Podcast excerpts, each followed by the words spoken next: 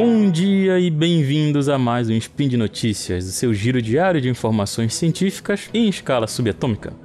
Meu nome é Fábio Ferreira e hoje, terça, 12 Borean do calendário Decatrian, 11 de fevereiro do calendário Gregoriano, falaremos de tecnologia. E no programa de hoje falaremos de nanorobôs que podem conectar o cérebro humano com a nuvem.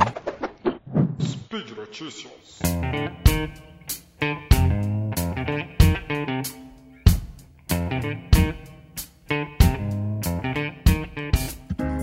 Em um texto publicado por Samuel Fernando pela Sua Científica, cuja fonte está na postagem, é divulgada a pesquisa desenvolvida por uma colaboração internacional liderada por pesquisadores da Universidade de Berkeley e do Instituto de Manufaturamento Molecular em Palo Alto, na Califórnia.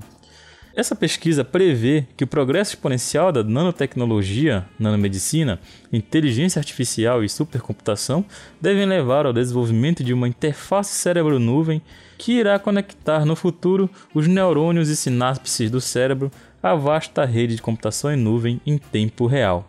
Essa tecnologia, que eles chamam de nanorobôs neurais, promete transformar completamente a medicina, a educação, o trabalho e as relações humanas que conhecemos. Esse projeto foi idealizado por Robert Freitas Jr. e, segundo ele, esses nanorobôs poderiam ser usados para conectar o neocórtex do cérebro humano ao que eles chamam de neocórtex sintético na nuvem.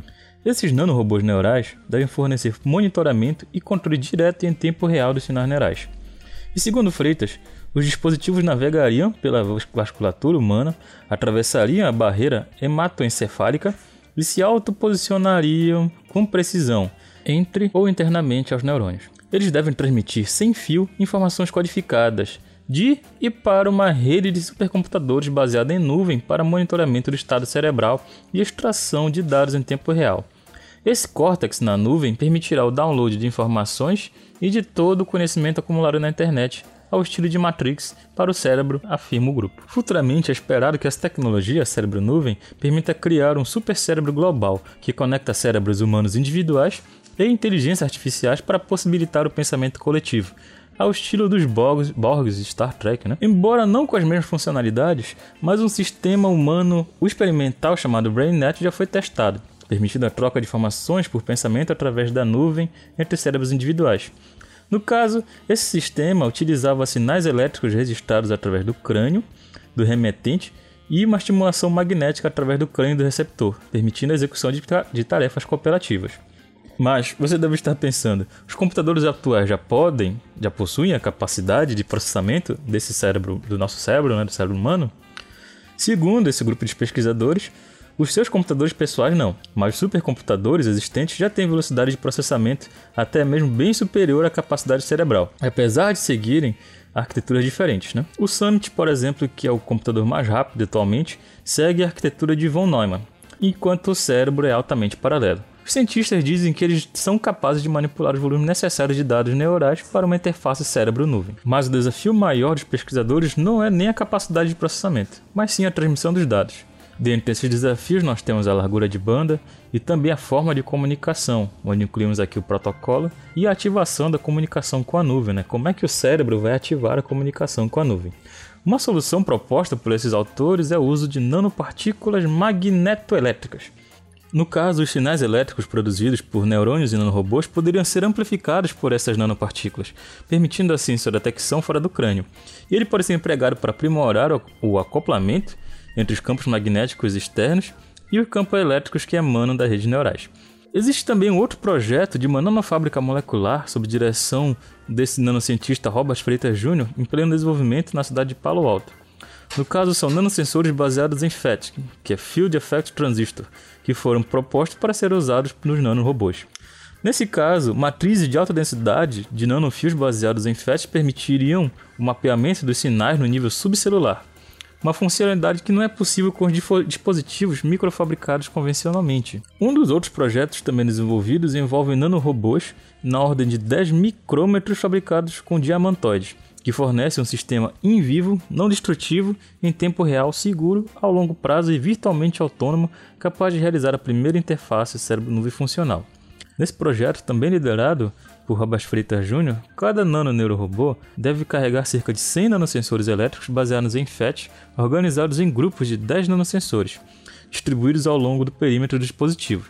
Enquanto monitores potenciais de ação, um grupo de outros 10 nanosensores deve estar próximo da membrana do axiônio, separada por cerca de 40 nanômetros um do outro. Tudo isso que eu falei anteriormente é realizado numa escala de nanômetros, não é mesmo? Então fica até mesmo difícil de imaginar tudo isso ocorrendo dentro do cérebro humano. Mais uma análise muito mais detalhada da biodistribuição e biocompatibilidade das nanopartículas é necessária antes que possam ser consideradas para o uso em humanos. A conexão cérebro-máquina é atualmente que está sendo desenvolvida e é realizada por meio de interfaces neurais invasivas compostas de matrizes de sensores de microchips neurais que contêm uma pluralidade de eletrodos que podem detectar sinais multicelulares e devem ser inseridas em locais específicos do cérebro. Então, o que nós temos atualmente ainda é invasivo para o cérebro humano. Mas com a nanotecnologia podemos inserir diretamente na corrente sanguínea para que seja transportada para a região desejada. Claro que para isso também temos que superar outro probleminha, que é a absorção da pele, tecidos, órgãos de parte desses nanoneurorobôs. Bom, por enquanto não podemos realizar isso, nós temos atualmente algumas técnicas que podemos utilizar, como por exemplo a interface cérebro-cérebro, que envolve introduzir dois cérebros distintos para se comunicar diretamente entre si. Os sistemas foram inicialmente implementados em seres humanos usando registros não invasivos e estimulação cerebral.